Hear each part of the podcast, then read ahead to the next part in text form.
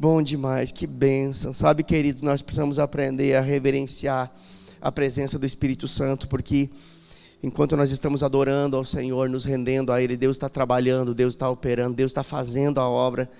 E é tão bom quando nós temos essa percepção, porque coisas começam a acontecer eh, no reino do Espírito e que talvez no mesmo dia ou no dia seguinte, na semana seguinte, coisas elas acontecerão e nós vamos lembrar, tudo isso foi gerado naquele dia em que eu me rendi a Ele. Eu me rendi e Deus começou a trabalhar e agora estou vendo o resultado. Isso é fé. Fé você crê e recebe, e porque você crê e recebe, você vai ver. E eu quero te inspirar nessa manhã a você ficar firme naquilo que Deus tem colocado no seu coração. Essa semana o Senhor comunicou ao meu coração acerca de algumas pessoas que acabaram afrouxando as cordas, acabaram muitas vezes esmurecendo no meio do caminho diante de coisas que o próprio Deus falou. Deixe-me dizer algo para você: se Deus falou, Ele não mentiu. O que Deus fala é real e verdadeiro, imutável, inquestionável. O que Deus falou é uma realidade absoluta. E quando nós muitas vezes abrimos mão, abrimos mão de coisas que foi o próprio Deus que falou, isso nunca é sábio da nossa parte. Eu queria que você abrisse a sua Bíblia em Eclesiastes capítulo 3, verso 1. Na verdade, eu vou pedir para o pessoal projetar os versículos aqui. vou usar a versão NVT, se você puder deixar essa versão na agulha aí. Né? Você pode acompanhar aqui, talvez vai ficar até mais fácil por causa da versão que a gente vai estar usando nessa manhã. Mas Eclesiastes capítulo 3, versículo 1 diz assim: Há um momento certo para tudo, um tempo para cada atividade debaixo do céu Ainda numa outra versão diz que é um tempo determinado para todo o propósito debaixo do céu. E esse tempo determinado, ele acontece quando Deus, ele está operando nesse propósito e nós estamos cooperando com ele. Quando que o tempo determinado acontece? Quando Deus está operando em um propósito, porque o que nós acabamos de ler, há um tempo determinado para todo o propósito, diga propósito. Eu declaro nessa manhã que propósitos serão ativados no seu coração. Propósitos divinos que Deus colocou dentro de você, outrora, em outro momento, eles serão ativados no seu coração nessa manhã. Pegue essa palavra em nome de Jesus. Propósitos divinos serão ativados nessa manhã. Porque há um tempo determinado para todo o propósito. E esse tempo determinado acontece justamente quando Deus ele está operando nesse propósito que Ele colocou dentro de você, mas nós também estamos cooperando nisso. Deus opera e nós cooperamos. E então o tempo determinado acontece. 1 Coríntios 3,9, você não precisa ler, mas lá diz que nós somos cooperadores, diga cooperadores. Sabe, queridos, a religião, ela tira as responsabilidades para Deus e ainda se esconde atrás de um jargão, se Deus quiser. Ei, Deus já quis. A minha pergunta é se você quiser, porque Deus já quis. E a Bíblia diz que nós somos cooperadores de Deus. Ou seja, Deus espera de nós uma reação. Em resposta àquilo que Ele mesmo disse. Deus disse. E Ele espera de nós uma reação de acordo com aquilo que Ele mesmo disse. Cooperar nada mais é do que operar junto. Cooperar nada mais é do que atuar em conjunto, do que unir forças em um mesmo propósito. Isso é cooperar, é unir forças em um mesmo propósito. Então, não fique com uma postura de passividade diante daquilo que foi o próprio Deus que falou ao seu coração. Uma postura de passividade, muitas vezes, ela, ela, ela vem de um, de, uma, de um espírito de procrastinação, entenda? Quando digo espírito, não estou falando de um espírito maligno, ou de uma intenção, ou de alguém que tem uma postura de procrastinar as coisas, popularmente conhecido como empurrar com a barriga. E muitas vezes ficamos com uma postura de passividade, mas Deus espera de nós uma reação diante daquilo que Ele mesmo falou. Agora, Entenda, se nós não devemos ficar com uma postura de passividade, de inércia, diante daquilo que Deus falou, nós também não devemos, não devemos nos mover enquanto Deus não entrou em cena.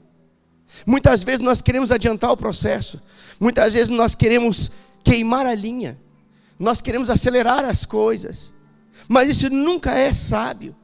Então não deixe que a precipitação atrapalhe o que Deus deseja fazer na sua vida, nem cai nem lá.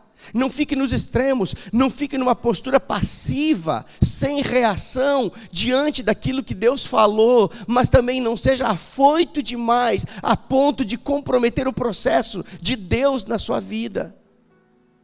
O equilíbrio é a palavra-chave. Sabe que eles, esses, esses dois extremos, eles são muito perigosos.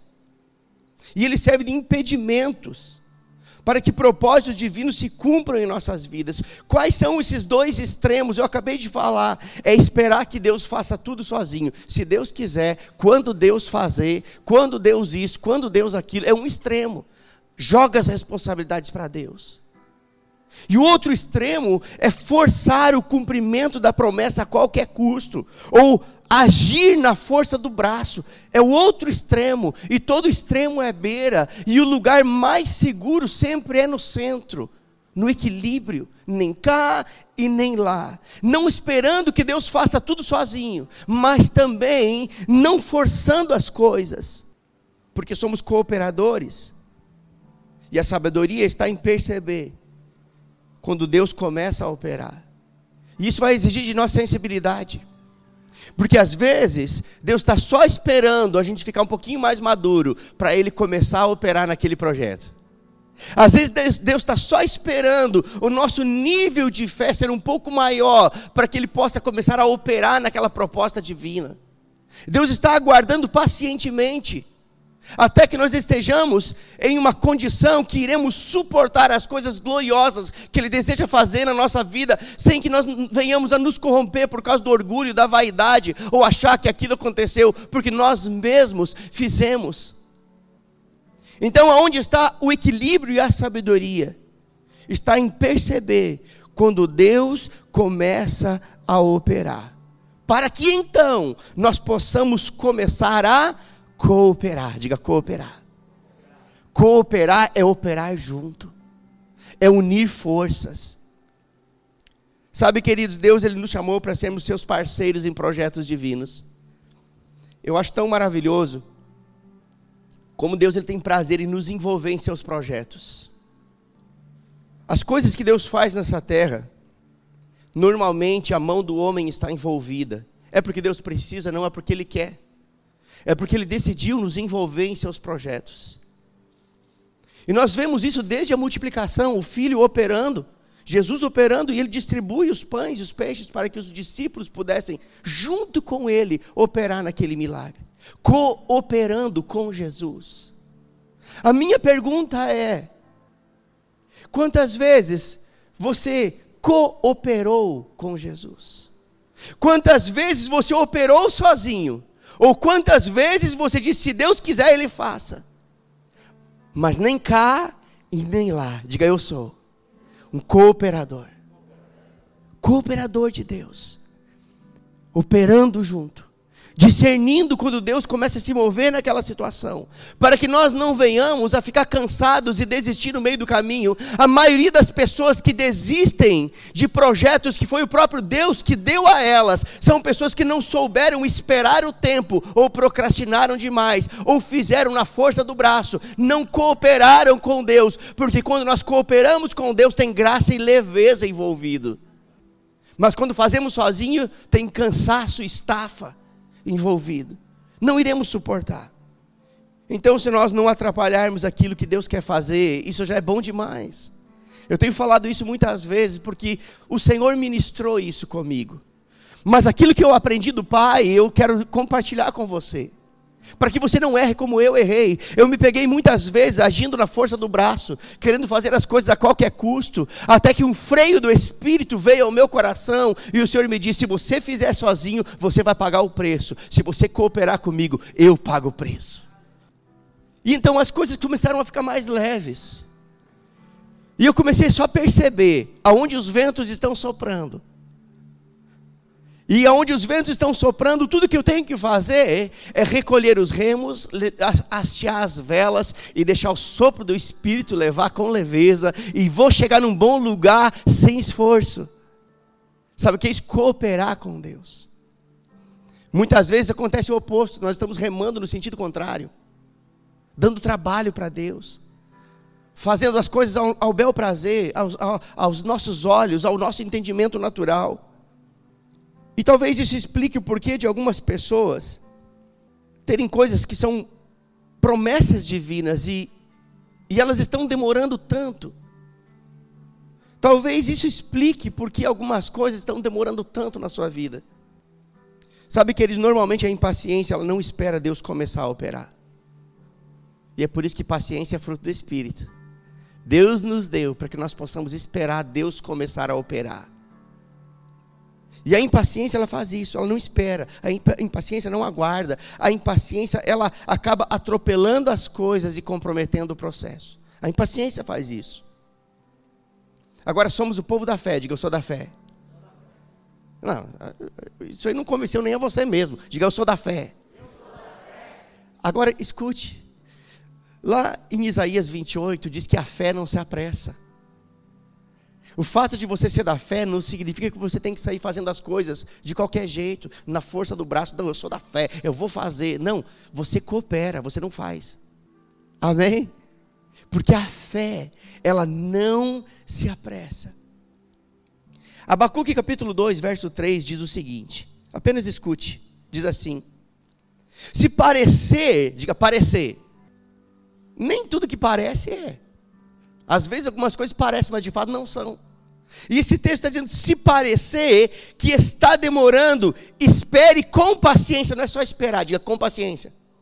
Olha que interessante. Não é só esperar, é esperar com paciência. E o texto diz: Pois certamente acontecerá e não atrasará. Escute isso novamente. Se parecer que está demorando, espere com paciência, pois certamente acontecerá e não atrasará. Sabe que essa, essa palavra paciência no grego é muito mais do que alguém que é calmo. Ah, fulano tem um saco de paciência. É alguém que tem muita paciência. A gente tem até algumas frases, né, para definir essa pessoa. Ou fulano, fulano é um, é, ele é um depósito de paciência. É alguém que tem, né, é, sabe aguardar as coisas, mas é muito mais do que isso. Essa palavra paciência no grego, ela é definida da seguinte forma: define uma pessoa que resiste bravamente em sua posição de fé. Perceba que não é só alguém que aguarda. Não é só alguém que espera, mas é alguém que resiste bravamente em sua posição de fé. Essa palavra, ela define alguém que não desiste da promessa de Deus porque parece que está demorando muito. Essa palavra também define alguém que não desiste da promessa simplesmente porque está sofrendo lutas e pressões. Quantas vezes você desistiu de algo porque as lutas começaram a apertar você, as pressões começaram a apertar você, e muitas vezes nós até pensamos com a nossa mentalidade natural: não, você está sendo difícil é porque Deus não quer, não, talvez você está sendo difícil é porque está faltando paciência. Porque a paciência, segundo Deus, é uma posição de alguém que resiste, que persevera, que não abre mão daquilo que Deus falou, ele permanece em fé ainda que tenha lutas, ainda que tenha pressões. Sabe, queridos, algumas pessoas, elas parecem que vivem no mundo de Bob.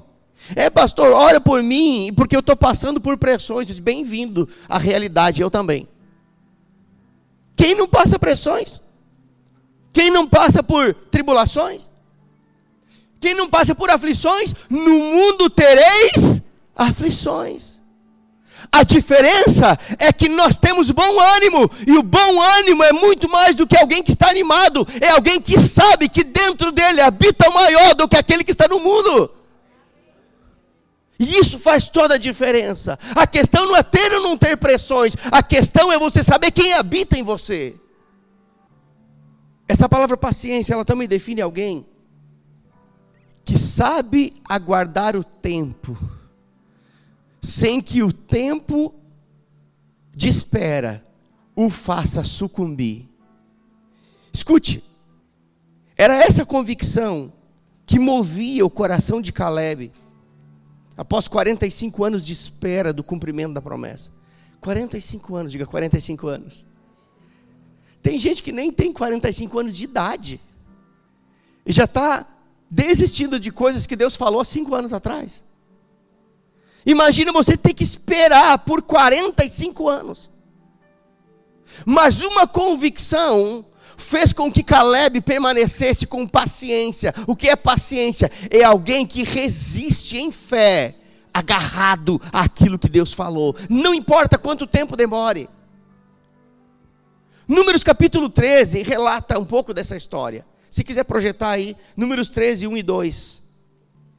Começa falando um pouquinho acerca disso. Diz assim: Números capítulo 13, verso 1 e 2, por favor, acompanhe aqui, fica melhor. Pessoal da mídia, fica ligado aí que eu vou pedir alguns textos logo na sequência. Números 13, 1 e 2, diz assim: O Senhor disse a Moisés: Envie homens para o reconhecimento da terra de Canaã, a terra que eu dou. Diga a terra que eu dou. Olha que interessante. Envie homens para fazer o reconhecimento da terra de Canaã, a terra que eu vou dar. Diz isso? Diz isso? A terra que eu darei. Diz isso? Diz a terra que eu dou aos israelitas. Sabe o que Deus estava dizendo aqui? Vai ver o que eu já te dei, rapaz. Vai conhecer o que já é teu. A terra que eu dou aos, aos israelitas. Mande um líder de cada tribo de seus antepassados. Aqui se levantaram os doze espias.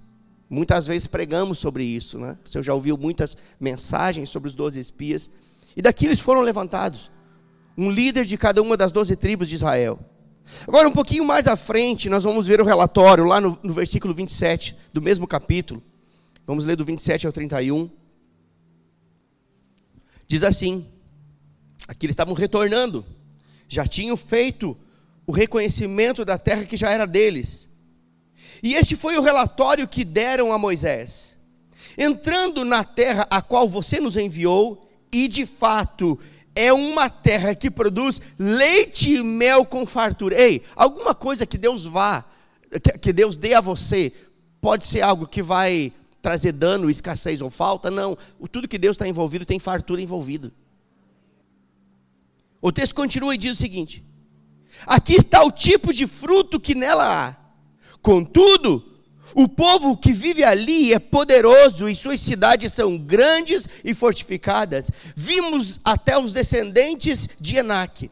Os amalequitas vivem no Negueb e os ititas, jebuseus e amorreus vivem na região montanhosa. Os cananeus vivem perto do litoral do mar Mediterrâneo e no vale do Jordão. Agora escute. Caleb tentou acalmar o povo que estava diante de Moisés. Então ele diz o seguinte: Vamos partir agora mesmo para tomar a terra. Disse ele, com certeza, diga com certeza. Sabe o que é isso? Fé. Fé é uma convicção, é uma certeza plena e absoluta no coração. Com certeza, podemos conquistá-la. Mas os outros homens que tinham feito com ele o reconhecimento da terra discordaram. Então eles disseram: Não podemos enfrentá-los, são mais fortes do que nós. Eu não quero entrar muito nos detalhes desse texto, isso dá outra mensagem, mas eu quero fazer alguns questionamentos para você aqui. O que fez com que Josué e Caleb, que viram as mesmas coisas e tiveram as mesmas experiências, o que fez com que eles tivessem convicções tão diferentes dos demais.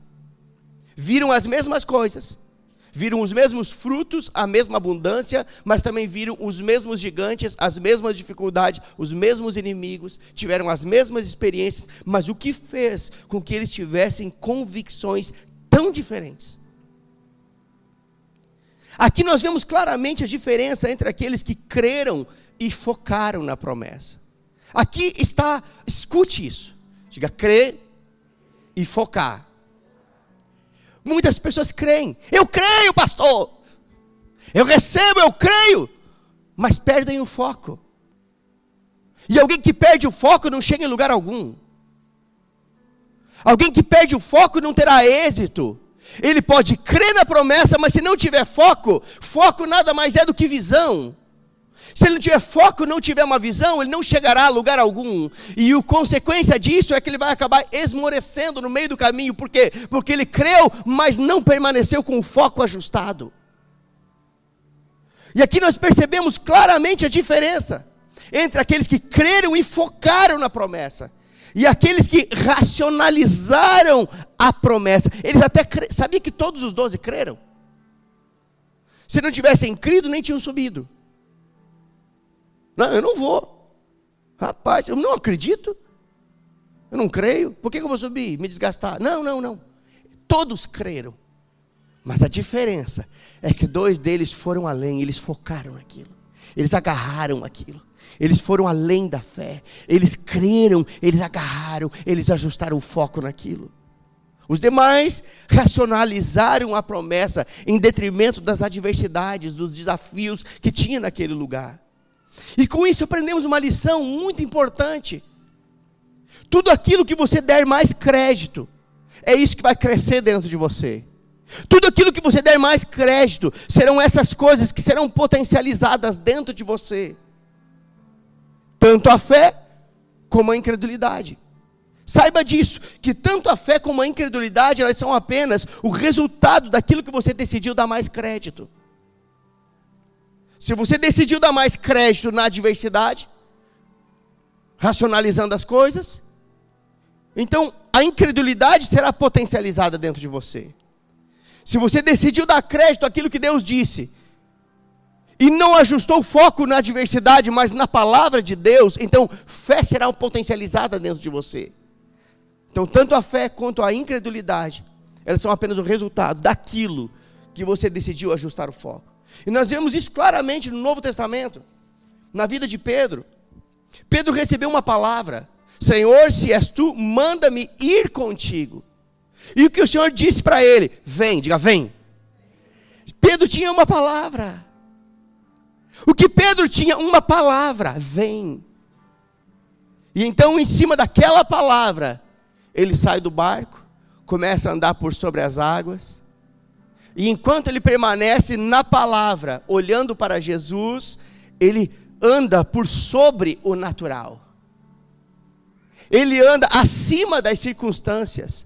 Ele anda em uma condição aonde ele está num patamar do sobrenatural, e eu e você fomos chamados para andar no sobrenatural. Você está no mundo natural, mas comissionado para viver o sobrenatural. Desde que você mantenha os olhos fixos em Jesus e apegado àquilo que ele disse, apegado à sua palavra. E a prova disso é que quando Pedro perdeu o foco e começou a olhar as diversidades, consequência disso, ele começou a submergir num mar de problemas. Aqui você pode fazer uma analogia. Mas o bom disso tudo é que a mesma palavra foi buscá-lo e disse: Pedro, volta para cá. Teu lugar não é aí, o teu lugar é aqui. Quero que você lembre disso. Pedro andou por sobre as águas duas vezes. Uma vez, uma vez quando ele estava indo, e de repente ele vacilou, começou a olhar os problemas e ele teve medo e ele perdeu o foco e o medo foi potencializado, a incredulidade foi potencializada, ele começou a sucumbir, mas de repente a palavra foi lá e disse: Pedro, venha. E, e Jesus é a palavra, o verbo. O Verbo foi até Jesus, Jesus é a palavra. A palavra pegou Jesus e puxou ele de volta para o sobrenatural e conduziu ele de volta para o barco. Sabe o que significa nessa manhã? A palavra está pegando você pela mão, te trazendo de volta para um lugar do sobrenatural para um lugar onde você vai manter o seu foco ajustado naquilo que foi o próprio Deus que disse ao seu coração. Você foi chamado para viver acima da média. Você foi chamado para andar na contramão do mundo. Você foi chamado para viver o sobrenatural. Você foi chamado para ser a resposta a um mundo que está perdido. Você foi chamado para ser o melhor marketing do céu aqui nessa terra. Você foi chamado para expressar a grandeza do Deus que você serve. Você foi chamado para expressar a identidade de um Deus de promessas e de um Deus de milagres você foi chamado para inspirar a outros. A sua vida deve ser uma inspiração.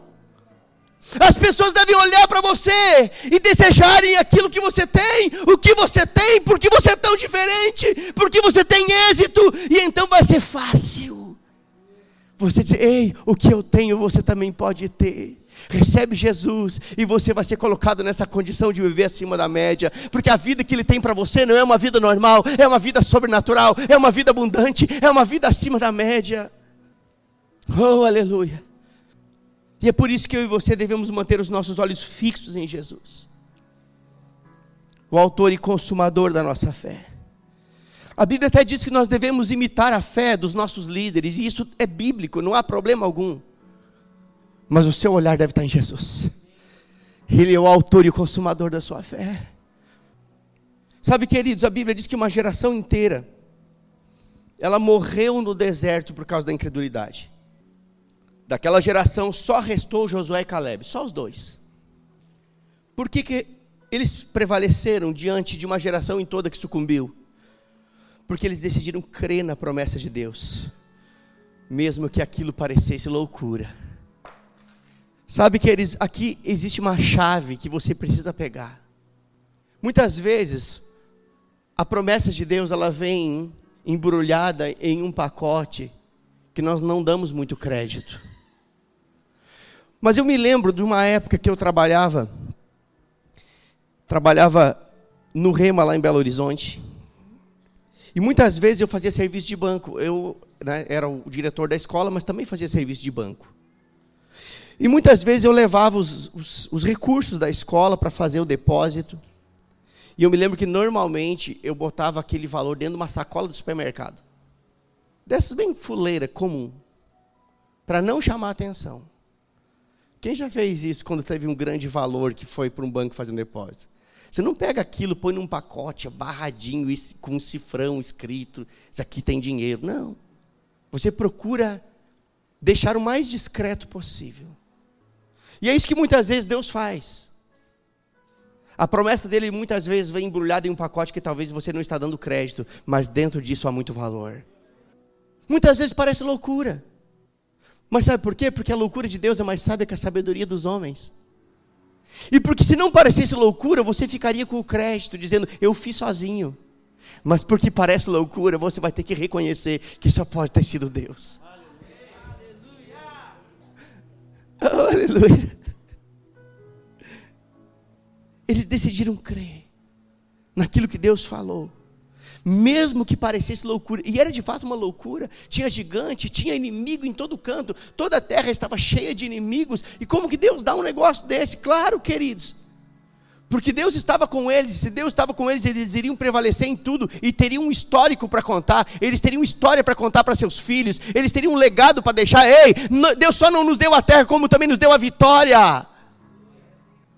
Agora, passaram-se 45 anos, porque todo aquele povo foi contaminado pela incredulidade. Eu acho interessante, sabe, incredulidade é contagiosa. Dez homens incrédulos, eles contagiaram ou contaminaram uma nação inteira com a incredulidade. Você tem noção do que é isso? Dez homens incrédulos tiveram a capacidade de, de disseminar incredulidade em uma nação inteira. Sabe o que isso significa? Cuide com quem você anda. Ande com pessoas que são melhores do que você. Ande com pessoas que podem te inspirar. Ande com pessoas que podem te puxar para cima. Cuide com quem você se relaciona. Eu estou dizendo que você deve viver dentro de uma bolha? Não. Eu estou dizendo que você deve inspirar aqueles que estão abaixo de você e se associar com quem pode inspirar você. Eu fico, sabe, chateado. Escute isso. E se você que está me assistindo, escute também.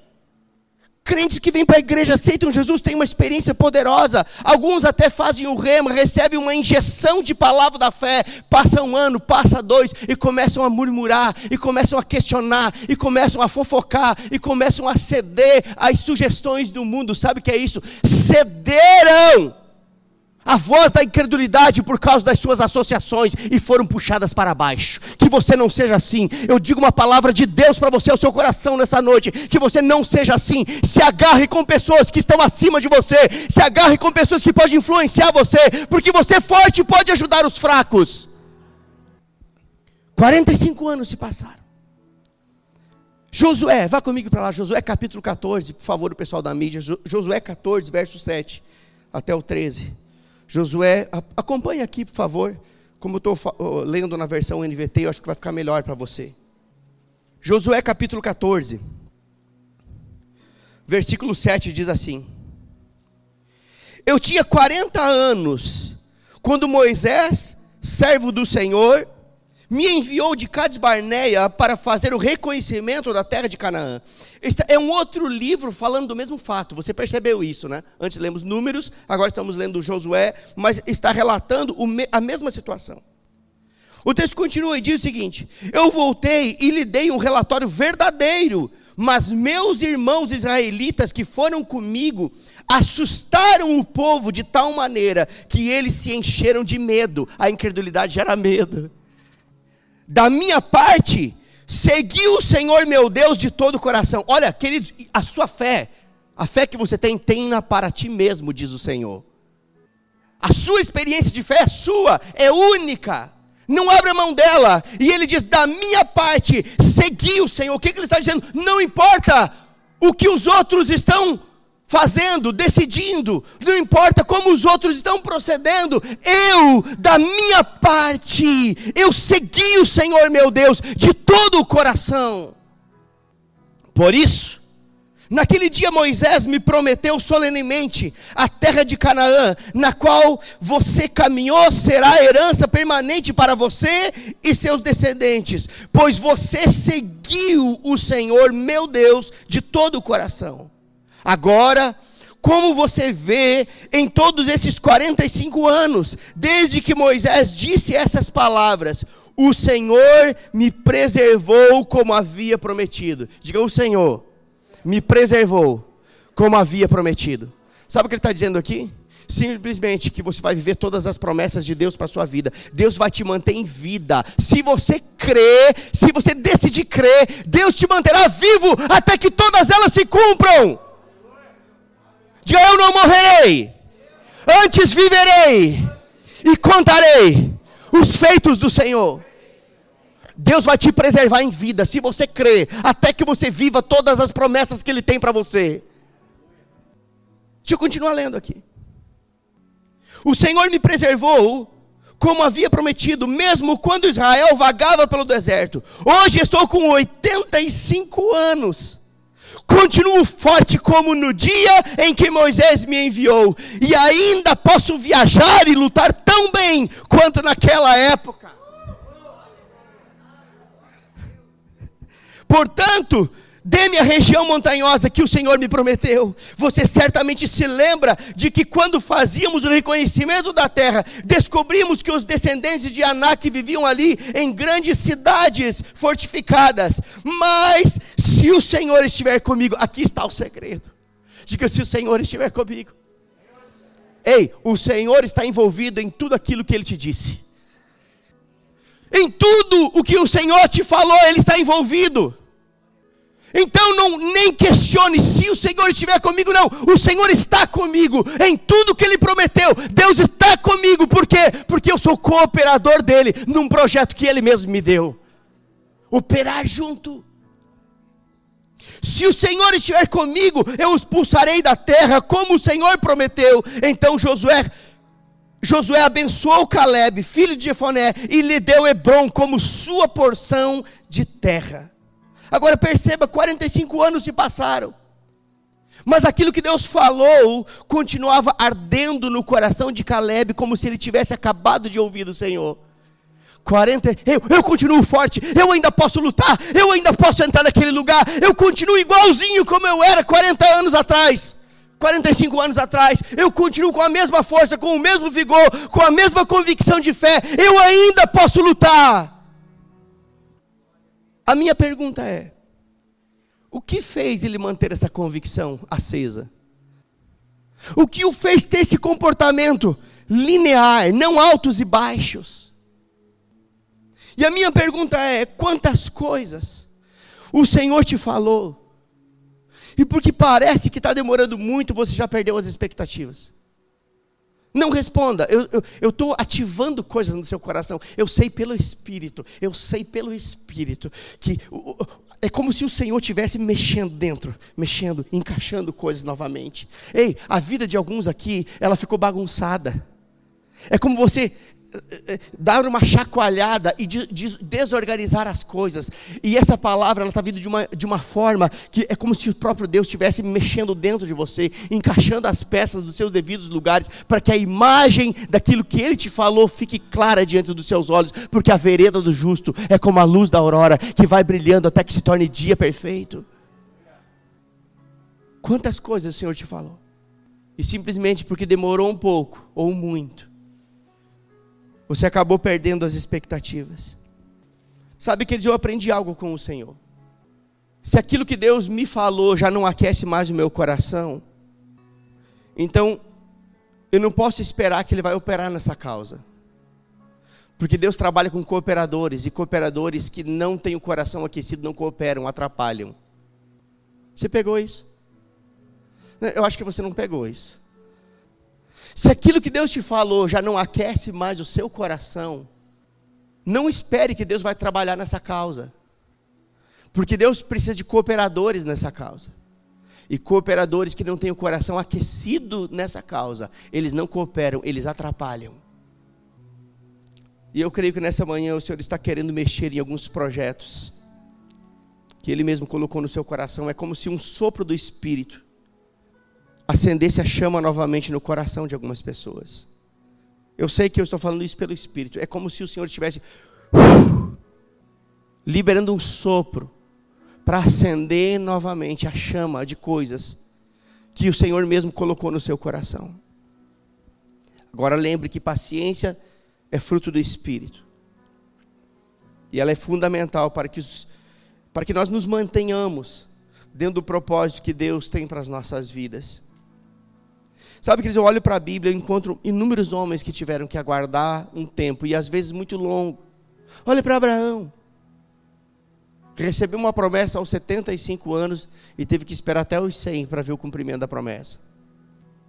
Agora, o que Abraão fez durante 25 anos? Você já parou para pensar? O que Abraão fez durante esse, esse longo tempo de espera do cumprimento da promessa? Cometeu alguns erros, tomou decisões erradas, fez tudo aquilo que qualquer pessoa normal faz. É porque nós olhamos para Abraão, ele é o pai da fé, e nós achamos que Abraão, ele tinha um corpo glorificado. Não, ele era igual a eu e você, queridos.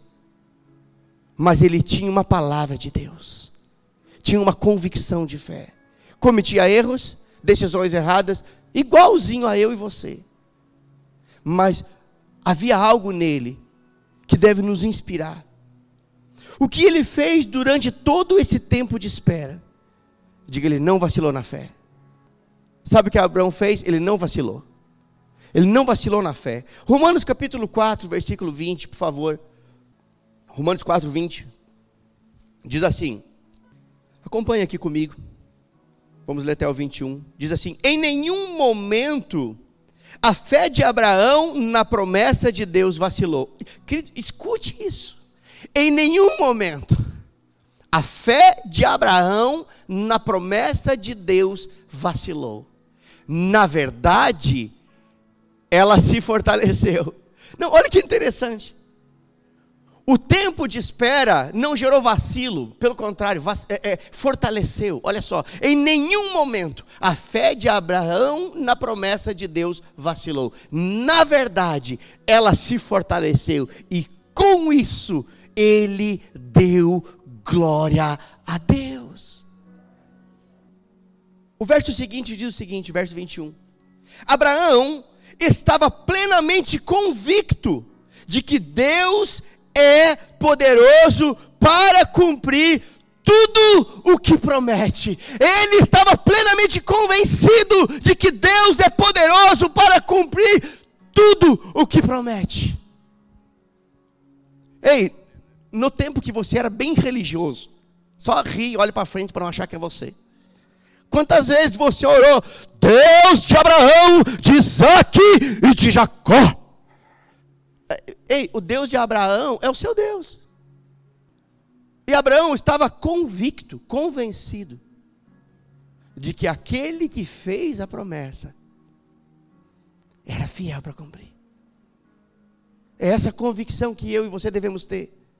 É essa convicção que o fez prevalecer, permanecer e prevalecer por 25 anos. E eu sei que cada um de nós, queridos, tem, uma, tem promessas de Deus, tem planos de Deus. Esse negócio de, ei varão, Deus tem um plano para a sua vida, Deus tem um plano para todos nós. Não é para pessoas específicas, para um sim, para outro não, por amostragem, não, não. Deus tem planos para todos nós. Eu aqui sei os planos que tenho a respeito de vós, diz o Senhor. Agora entenda, esses planos ou essas promessas de Deus, elas precisam uma reação nossa. É reagir diante daquilo que Deus falou. Sabe, queridos, promessas elas são como escute isso. Promessas são como que sementes que germinam no solo da fé, que germinam no solo da obediência e da dependência. Promessa, ela precisa de um ambiente para crescer, para se manifestar. Promessa é uma semente divina que vai germinar num coração cheio de fé, em um coração obediente e um coração dependente. Isaías 1,19 diz o seguinte: Se estiverem dispostos a me obedecer, terão comida e fartura. Ou se quiserdes e me ouvirdes, comereis o melhor dessa terra, em outra versão. Mas aqui, esse texto está falando de obediência. Obediência e resultado, ou seja, a sua obediência gera um resultado. Se estiverem dispostos, precisa haver em nós uma disposição. Se estiverem dispostos a me obedecer, terão comida e fartura. Agora entenda, esse mesmo princípio lhe vale para todas as demais promessas da Bíblia. Esta é uma promessa: se você me obedecer, haverá provisão. Se você me obedecer, haverá fartura. Sabe que alguns até dizem, não, mas eu obedeço ao Senhor, mas às vezes desobedecem coisas simples, como no momento de dízimo e oferta. Se nós não aprendemos a obedecer nas coisas simples, não espera que sejamos obedientes nas coisas mais relevantes. Se estiverem dispostos a me obedecer, andarão em fartura, andarão em sobra, não em falta, andarão em provisão plena. Este mesmo princípio vale para todas as demais promessas da Bíblia. Sabe que dentro da obediência está a bênção. Entenda, esse copo representa a obediência. E essa tampa representa a bênção. Aonde está a bênção? Dentro de um ambiente chamado obediência. A bênção de Deus se manifesta em um ambiente de obediência. Se estiverem dispostos a me obedecer, andarão em fartura, haverá provisão. E sabe, talvez você pense que obediência e liberdade se opõem uma à outra. Isso é uma mentalidade medíocre, ignorante. Desculpa, se você pensou assim, pois seja exortado pelo seu pastor nessa manhã. Alguns eles têm esse entendimento, pensam que obediência e liberdade se opõem uma à outra. Quando na verdade, a maior liberdade que nós temos é a liberdade para obedecer, porque é uma escolha. A nossa maior liberdade que nós temos hoje é a liberdade para decidir obedecer, porque dentro da obediência está a bênção. E quando nós andamos em obediência, a bênção do Senhor ela vem sobre todas as áreas da nossa vida, todas. Agora, talvez pela demora no cumprimento de algumas coisas que Deus nos falou, nós somos tentados a pensar que aquilo que Deus falou, aquela promessa sofreu algum tipo de variação, algum tipo de alteração. Sabe que muitas vezes algumas pessoas são levadas a pensar dessa forma. Está demorando tanto, acho que houve uma variação no percurso, algo mudou. Mas eu posso afirmar para você que Deus não muda. Tiago 1,17 diz que em Deus não há qualquer possibilidade de mudança ou variação. Não há. Deus não muda.